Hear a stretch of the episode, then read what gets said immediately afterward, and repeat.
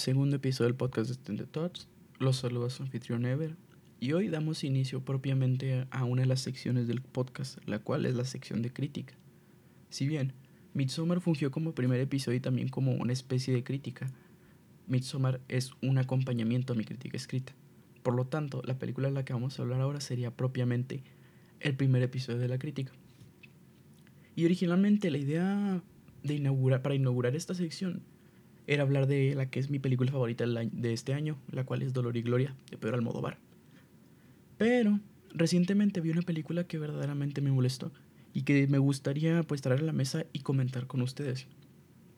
No porque me encante hundir y tirar a las películas que no me agradan, sino porque verdaderamente considero que esto es algo que deberíamos de comentar y que deberíamos de analizar fríamente al momento de, de abordar el cine mexicano. Y antes de comenzar con todo ello, tengo que hacer una serie de puntualizaciones. La película de la que estoy hablando es Chicuarotes, de Gael García Bernal. Esta sería la segunda película del director, que, bueno, el actor convertido en director. Y la razón por la que quiero hacer estas puntualizaciones es porque la película a mí no me gustó. Desde ahora les adelanto. Esta, esta crítica como tal no será con propósitos de ensalzarla o de decir, ah, es que sí hay buen cine mexicano que es distinto a las comedias. No, el propósito de esta crítica es exponer los puntos que yo siento que me, bueno, que me molestaron y que siento que deberíamos de considerar en próximas películas mexicanas o próximas películas de cualquier género que veamos o cualquier país.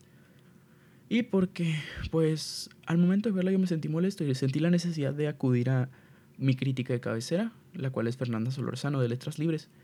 Y yo siento un respeto enorme por ella, me parece una mujer sumamente inteligente y con una capacidad analítica enorme y decidí ver su video referente a Chicuarotes porque yo al terminar de ver la película no encontré detalles que me encantaran y no encontré algo que me dijera, ah, es buena. Y sin embargo, por la forma en que ella lo expresa y en que ella lo manifiesta, me hizo decirme a mí mismo, bueno, igual es algo que podrían disfrutar. Sin embargo, me, siento, me veo en la obligación y me siento en la obligación de compartirles esto.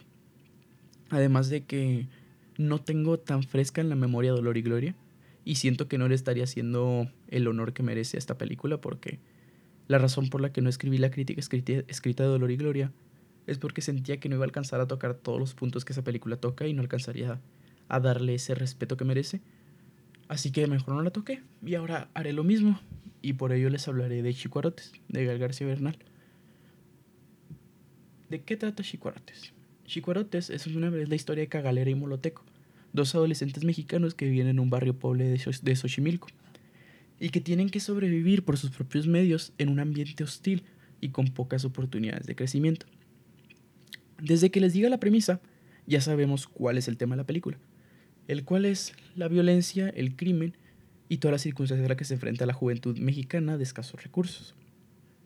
Uno de los criticismos comunes para este tipo de la película, de este tipo de películas, es quién hace las aproximaciones hay gente que dice que está mal que, que directores que vivieron en un nivel, en un estrato social acomodado, no puedan hablar de este tipo de cine o de este tipo de temáticas, siendo un ejemplo con Roma, que mucha gente acusaba a Cuarón de que no, es que cómo es posible que él hable de las trabajadoras de, del hogar, siendo que él tuvo una y que rico, cómo puede exponer estas problemáticas si ni siquiera las vivió. Pues yo considero que esto es una tontería, honestamente. No necesariamente se tiene que haber vivido, experimentado carne propia para poder hablar de ello.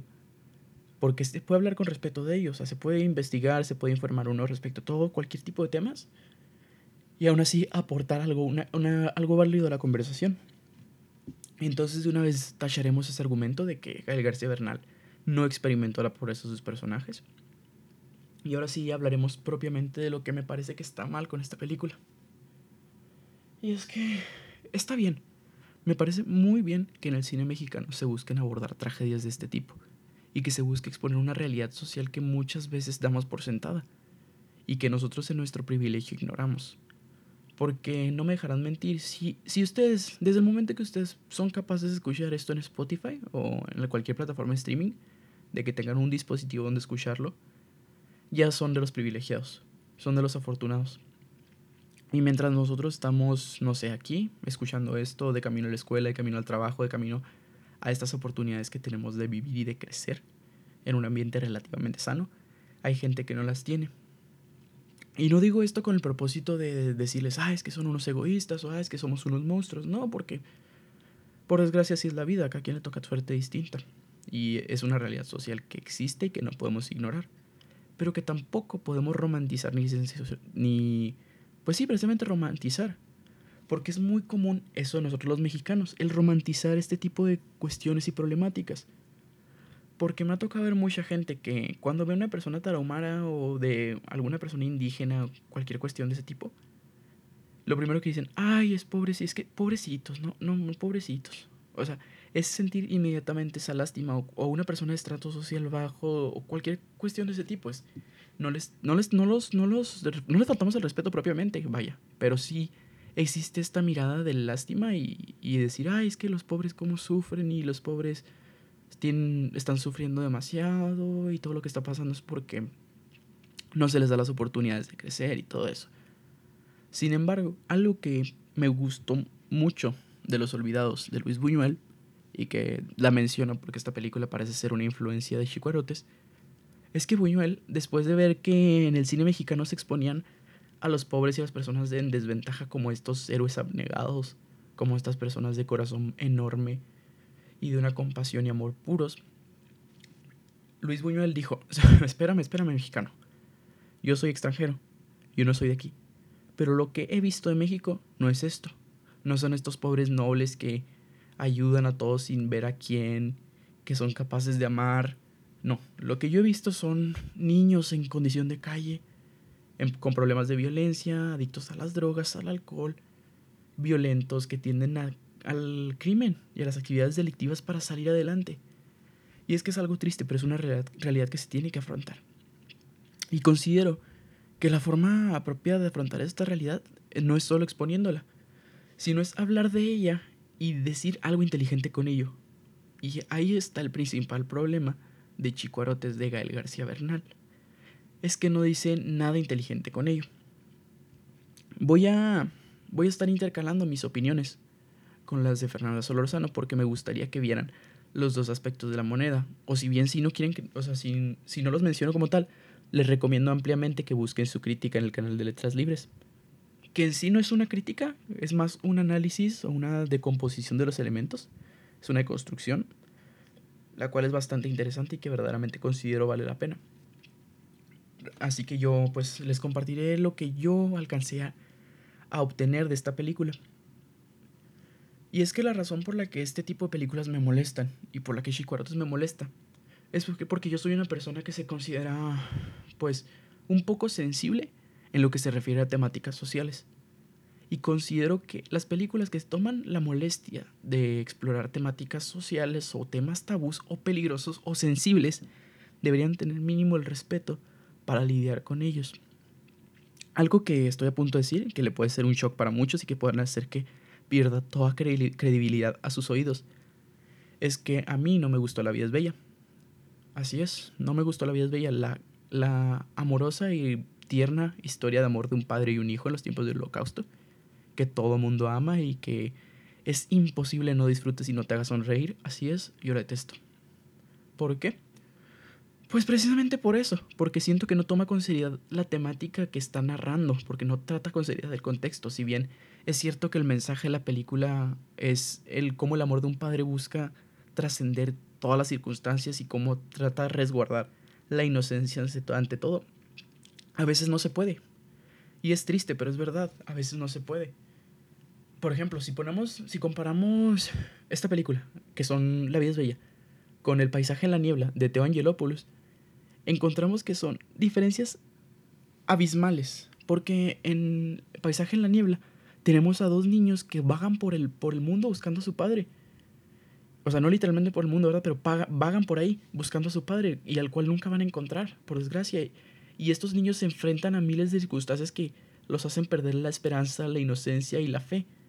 Y, pero que la película no ignora y no busca de mantenerlos en el lado positivo de las historias, porque así de triste la realidad a veces, porque a veces el mal, el mal gana y a veces no podemos hacer nada para proteger a la juventud.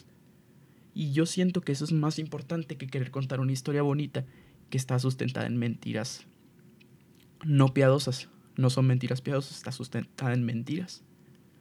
Porque yo preferiría mil veces contarle a las generaciones futuras lo difícil que puede ser llegar a ser la vida y cómo a veces se batalla para salir adelante y cómo es tan complicado el poder continuar.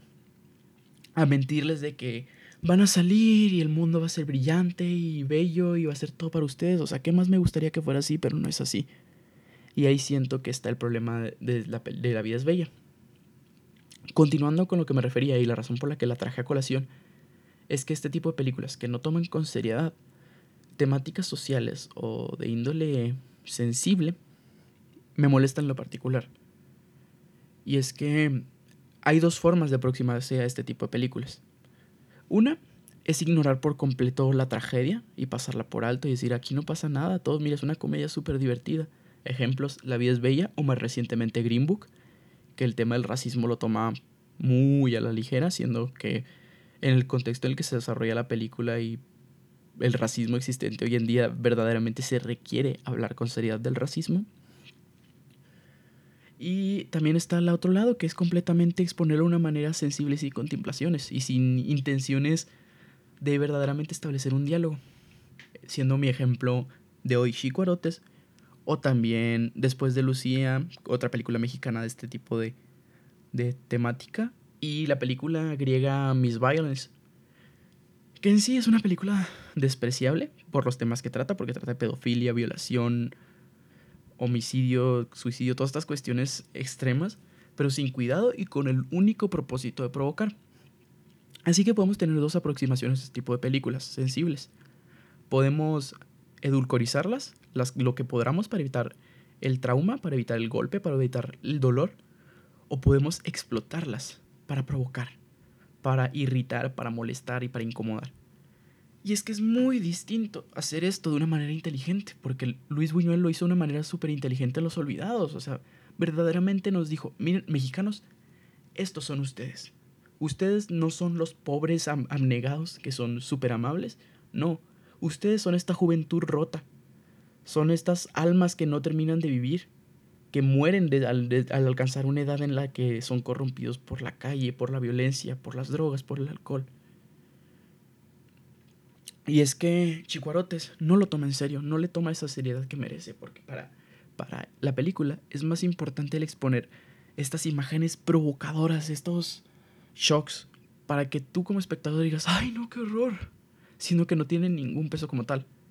En Chicuarotes está el elemento del crimen, de la pobreza, del, de, la ausencia, de la ausencia parental, pero también tenemos violación, drogadicción, alcoholismo, violencia intrafamiliar todo ello metido y enrollado en un, en un moño con una pobre excusa de estoy tratando una temática seria, escúchenme.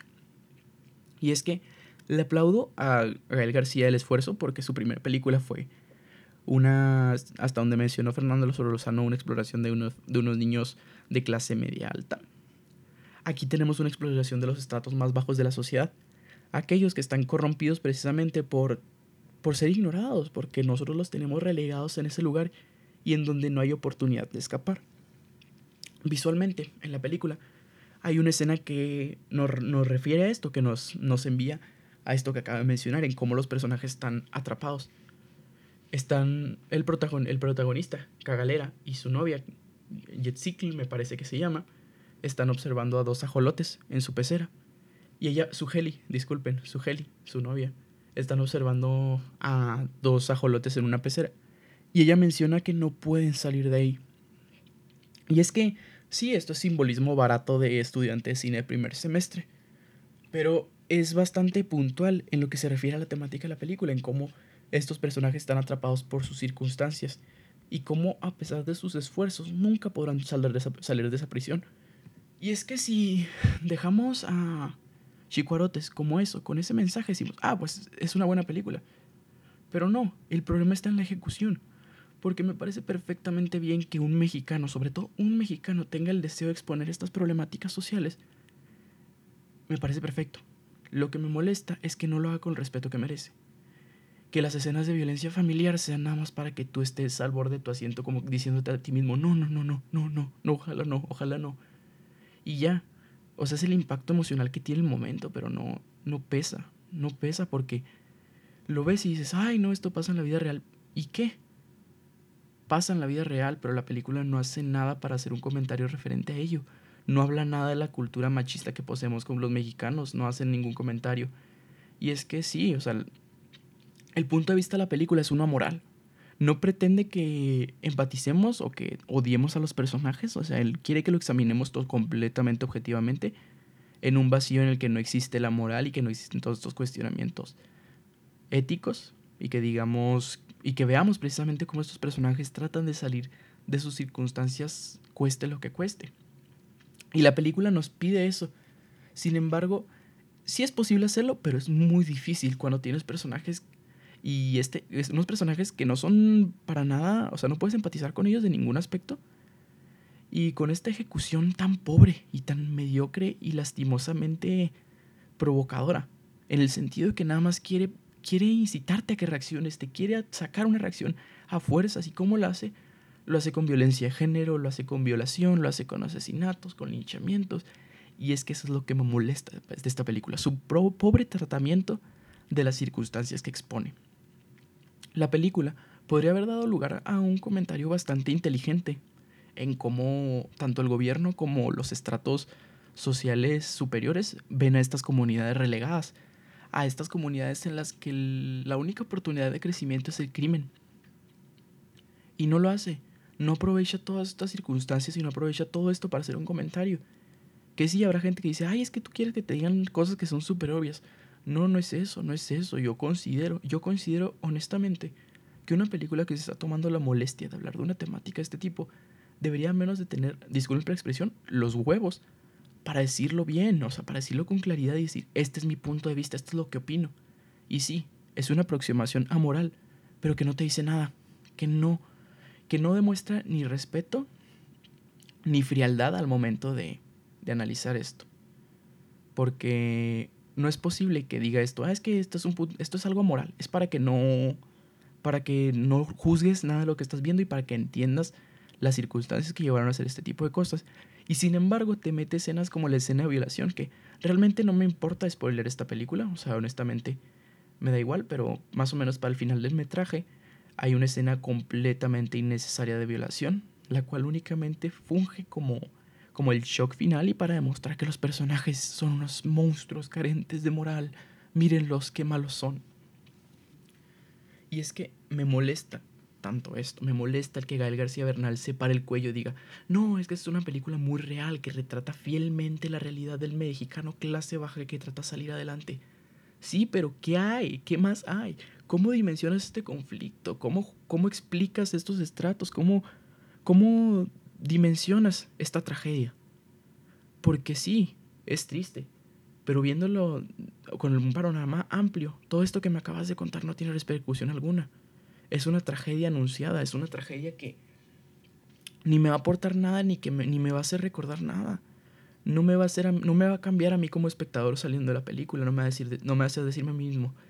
Y si juzgamos mal a la gente y si no le estamos dando las oportunidades que necesitan a los estratos más bajos o si no estamos apoyando lo suficiente a los que menos tienen, no me dice nada de esto, porque Gael prefirió prefirió el estilo, prefirió este shock constante, el estar molestando al espectador, a realmente decir algo. Otra cosa que me parece bastante molesta la película es cómo trata de poner estos momentos, pues no satíricos, como Fernando Solorzano menciona que se trata más bien de una picaresca por la forma en que exponen lo que exponen la trama y los personajes y todo esto, pero verdaderamente la película tiene puntos ciegos enormes, enormes, enormes, o sea, voltea a ver a lo que consideras importante el momento. Porque la película sí puede hacer un comentario sobre, sobre la violencia familiar, sobre el crimen, sobre las drogas, sobre todas estas cuestiones, pero sus, ah, tiene otros puntos ciegos. Por ejemplo, es implícito que los personajes dentro de la película son extremadamente machistas precisamente por sus circunstancias. Sin embargo, la película no tiene contemplaciones para hacer en múltiples ocasiones chistes, chistes homofóbicos contra el hermano de Cagalera. Y es que la película pone estos momentos en los que el hermano de Cagalera está experimentando su sexualidad, que es completamente respetable, si bien la forma en que lo hace no es la más apropiada.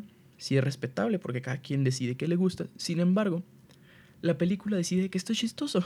Decide que es chistoso llamar maricón y mariquita al hermano de Cagalera y hacerlo ver como un cobarde que no hace absolutamente nada. Y también hace chistes a, unas personas, a unos personajes transexuales que trabajan en una, en una estética y todas estas cuestiones que me parecen completamente despreciables. Entiendo que las circunstancias hagan a los personajes seres machistas y homofóbicos, yo lo entiendo, entiendo las circunstancias, pero verdaderamente es necesario incluir este tipo de cosas, porque no aportan a la trama, no aportan a los personajes, no aportan al desarrollo, no aportan a nada. Se sienten más como que, ay, mira, vamos a meter las, la mayor cantidad de cosas que puedan ofender a la gente en el menor espacio posible. Que sí, la película es corta, dura 95 minutos, pero dentro de esos 95 minutos, las intencionalidades artísticas y el mérito que le puedo dar es más bien poco. Es poco. Y, ni siquiera siento ganas de hablar como tal de, de la cinematografía o del montaje. Que sí, la fotografía es preciosa, tiene momentos en que se vale la iluminación de una manera magistral siendo la escena final en la que Cagalera se encuentra con su novia en un campo, una de las más bellas de la película. También me encanta cómo utilizan el contraste de, los, de la iluminación y cómo se valen pues, de las luces precisamente para evocar estos sentimientos de soledad y de pues de preocupación. Pero es que la película técnicamente tampoco es como que sea la gran cosa. El montaje no me gusta. O sea, no es que sea pésimo, pero siento que el ritmo que posee no es el ritmo que necesita. Siento que esta, que esta película se, se beneficiaría más por una narrativa más distante, más calmada, por, por una aproximación precisamente así, con un ritmo más lento. Sin embargo, hay momentos en que el tempo se desfasa y se, y se busca acelerar el tiempo, se busca evocar de otras formas, porque cuando no es, suficientemente, no es suficiente el shock narrativo, que te presentan todas estas situaciones, Gael quiere hacerte que sientas sí o sí.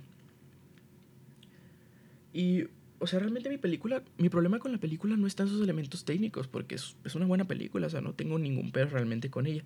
Más que a veces, pues el uso de, de la cámara se siente bastante genérico, no, no, tiene, no se vale recursos que la distingan o que le den una identidad propia, y se siente más como si fuera un episodio de La Rosa de Guadalupe o algún, algún programa de TV o Televisa, por la forma en que está grabada. Mi problema principalmente reside este, en su guion y en su narrativa. Porque como película es funcional, sí, o sea, los elementos técnicos están ahí, pero tampoco son los mejores. O sea, es, nivel de producción de una, de una película de Televisa o, lo que sea que tengan en Televisa y en TV Azteca. Mi problema es la aproximación. En, en Chicuarotes a mi parecer, tenemos un Los Olvidados de Luis Buñuel, pero sin la seriedad y la ejecución que le dio. Porque Luis Buñuel era un director ya consagrado cuando llegó a parar aquí en México. Ya tenía varias películas bajo su. en su. en su currículum, vaya. Y ya tenía varias colaboraciones con. pues precisamente su primera película con Salvador Dalí. Y ya tenía un bagaje cultural. Y él podía expresar las cosas, podía manifestarlas de una manera inteligente, porque él ya era experto en la sátira ya sabía manejarse en esos terrenos y ya sabía expresar realidades sociales duras a través de la burla, de la sátira y, de, y quitándole, quitándole el peso que tienen. Pero aquí en Chicuarotes no tenemos eso, no encontramos eso. No encontramos ni el comentario inteligente, no encontramos como tal un compromiso total con la sátira, sino, encontramos una, sino que encontramos una película que toma recursos y se vale de distintas cosas según le convenga porque por momentos busca que la ocurrencia de situaciones trágicas se vean como heroicas. De que, ay, al fin se deshizo de ese, de ese abusador. Sí, pero la forma en que lo hizo. O, ay, sí, al fin va a salir, van a salir de aquí. Sí, pero ¿cómo van a salir de aquí? ¿Qué hicieron para llegar a ello? Y sí, si nos ponemos a analizar la película desde un punto de vista moral, todo esto tiene sentido. Pero también no es posible que tengamos que para que verdaderamente disfrutemos esta película, apaguemos el espectro moral que tenemos, apaguemos esta moralidad y esta ética que poseemos para decir, ok, esta es una buena película. Yo entiendo, verdaderamente entiendo, y no estoy diciendo que, que sea la peor del mundo. Simplemente estoy diciendo que la razón por la que a mí no me gustó es por su tratamiento y su ejecución, porque se siente descuidada, se siente torpe, no tiene una sensibilidad al hablar de estos temas, simplemente los arroja a la mesa y espera que tú te quedes choqueado por ellos. Y no debería ser así. No es posible que una película, sobre todo en el cine mexicano, no es posible que una película que busque generar una nueva conversación y que busque cambiar el enfoque del cine mexicano y decirnos, oigan, hay que volver a este cine, hay que empezar a explorar temáticas más complicadas y dejar a un lado la comedia mexicana, protagonizada por Omar Chaparro, Martí Gareda y él, el derbez que sea. Hay que ver este tipo de cine, hay que traer este tipo de cine. Y sin embargo, no. O sea, la persona que nos trae esta película es Gael García Bernal. No puede ser de verdad, o sea, no puede ser. Entiendo, me, me agrada que se haya esforzado y espero, de verdad, honestamente, espero que se esfuerce más en su próxima película. Lo, simplemente me hubiera gustado que mínimo tuviera la madurez para entender que lo que está exponiendo aquí no es solo el shock, no es solo hablar de violencia por hablar de violencia, no es solo exponer una violación por poner una violación, no, es el señalar todos estos males enraizados en la cultura, por así decirlo, en el, la cosmogonía mexicana, enraizados a nuestras identidades o con lo que nos relacionan, es, es reconocerlos y decir, hay que hacer algo al respecto. No nada más dejarlo en ese final que el mal ganó y que no existe la moral. Porque es triste, porque eso ya lo sabemos, ya sabemos que estas cosas ocurren. Y no pido, no pido que nos den historias bonitas que nos y que nos cuenten mentiras como en la vida es bella. Lo que pido es que si vas a hacer esto, que si vas a hablar de, de crueldad, de dolor, de tristeza, de tragedia, que lo hagas mínimo con un poquito de respeto. Porque el exponer todas estas temáticas y hacerlos tan descuidadamente, mm, o sea, es no tener madre. Y eso es precisamente lo que me molestó de la película. El que la película no diga, esto que está pasando aquí es terrible. O sea, es, es obvio que es terrible, ¿verdad? Pero no te lo dice. Es tu responsabilidad como espectador determinar si lo es o no. Y la película no le parece grave. No le parece grave que esté exponiendo una violación de una manera que lo está haciendo. Sin fundamento narrativo, porque sí, la sociedad mexicana está corrompida, el crimen es terrible, vivimos en esta cultura machista y tendiente al maltrato a todos y entre todos. Pero queda ahí, queda como un comentario superficial y nada atinado, y muy inoportuno. Y honestamente, o sea, no, no puedo decir más de esta película, más que me molestó. Me molestó el que una premisa tan interesante como lo es el tratar las circunstancias de la juventud mexicana en un entorno que los tiene encerrados sin posibilidades de salir adelante, haya sido y reducido a esta aproximación tan superficial y tan vacía de una realidad social que es lamentable en nuestro país. Y es que la película no se esfuerza de, de, poner un contexto, ni de, de que exista un planteamiento o que exista una resolución a esto. O sea, es una mirada pesimista a la sociedad mexicana, que sí, es real, o sea, real y es necesario a veces que dejemos de estar pensando en la comedia de Omar Chaparro para ver este tipo de problemáticas, pero también considero que si la vas a abordar mínimo, trata de decir algo inteligente con ello, no nada más metas escenas de shock por meterlas. Por eso, pues mi calificación a Chicuarotes de Gal García Bernal es un 2.5 de 5. Si bien los elementos técnicos están ahí, estos no son excelsos, no son magistrales ni son, son útiles, pero no son los mejores y realmente ponerle 0 de 5 sería negarle sus intenciones de querer hablar de algo serio y negarle su esfuerzo, sea como fuere. Realmente mi calificación viene más a lo que me hizo sentir la película, porque la película no me hizo reflexionar sobre la sociedad en la que vivimos, sino que me hizo reflexionar en la forma en la que la vemos, en la forma en la que nos encanta ver este tipo de situaciones adversas y, y terribles y cómo nos encanta no lucrar de ellas, pero nos encanta verlas y, y repetirlas y en bucle y ver todas esas tragedias mexicanas como un espectáculo. Porque realmente eso es lo que hace Gael García Bernal con esta película. Es una mirada boyerista a una triste realidad. Y no lo hace con la intención de examinarla, sino lo hace para meternos en ella y decir, uy, mira qué feo, qué bueno que no somos ellos, ¿verdad? Jaja, mira qué ay, mira, está, está una violación, ja, mira, violencia familiar, ja, mira, lo que sea. Se requiere, se requiere que se aproximen estos temas con seriedad y con respeto. Se requiere otra a los olvidados, porque se nos olvida. Se nos olvida que la realidad mexicana es terrible. Se nos olvida que los feminicidios y los homicidios están a la luz del día. Se nos olvida que hay miles de personas que ahorita viven en condición de calle y que acuden a las actividades delictivas para poder sustentarse. Se nos olvidan todas estas cosas y damos por sentado que las cosas están bien. Y sí, no tiene nada de malo vivir en nuestro, en nuestro, en nuestra mente, vivir en nuestras circunstancias y vivir en nuestro momento. No digo que a cada rato estemos volteando a ver hacia abajo para ver quién está batallando, no. O sea, digo hacia abajo, por decirlo de alguna forma, no estoy, no estoy, no estoy sugiriendo que estas personas sean inferiores a nosotros, sino me refiero que la, la situación en la que nos encontramos nosotros, todos nosotros, es de ventaja respecto a ellos.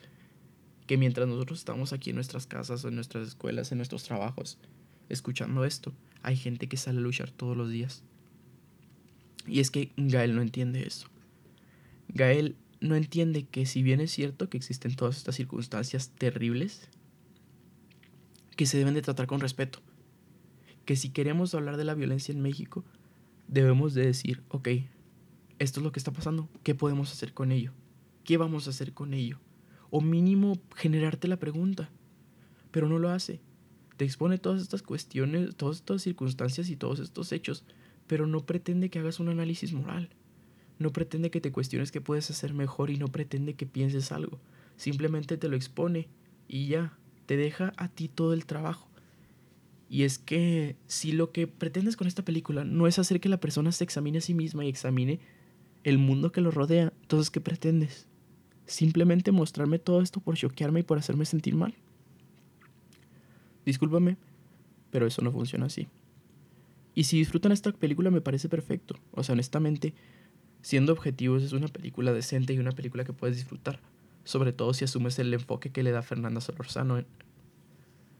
Pero para mí, y para mi forma de ser y mi forma de ver las cosas, yo considero que es más crucial el que cuando abordemos este tipo de temáticas lo hagamos con respeto.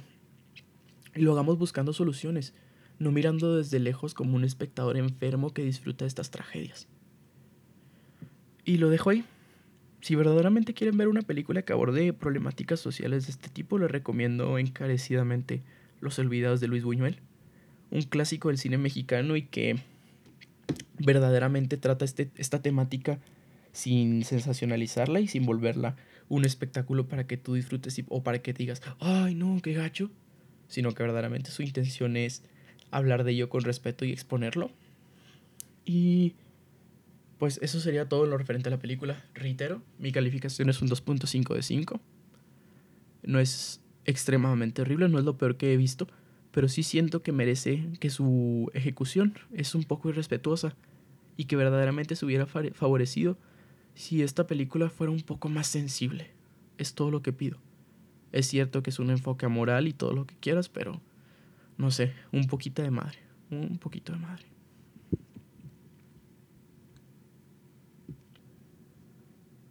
Para terminar con el podcast, ya en estos últimos dos minutos que le quiero dar, quiero hacer una recomendación, que es lo que tengo planeado hacer cada semana, una recomendación semanal de una película que considero vale la pena y que en ocasiones puede que guarde relación con la película que hablamos en el episodio.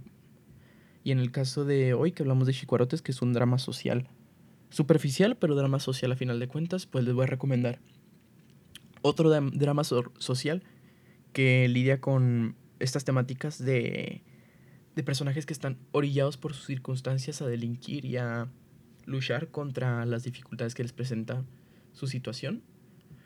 Y esta película que les hablo es La Haine, una película francesa llamada El odio en español, o La Haine, si no me equivoco la pronunciación, que habla de tres protagonistas que son pues minorías en, una, en, en, París, en Francia, en un suburbio en una época de conflictos raciales bastante prominentes y en la que la violencia entre pandillas y entre distintas minorías de, de Francia pues hacían inevitable este conflicto y este choque y habla precisamente de cómo estos personajes no pueden escapar de estas circunstancias y en el que realmente la única salida que se posee es caer, verdaderamente, que no hay, no se puede salir de ese agujero en el que se encuentran sumidos.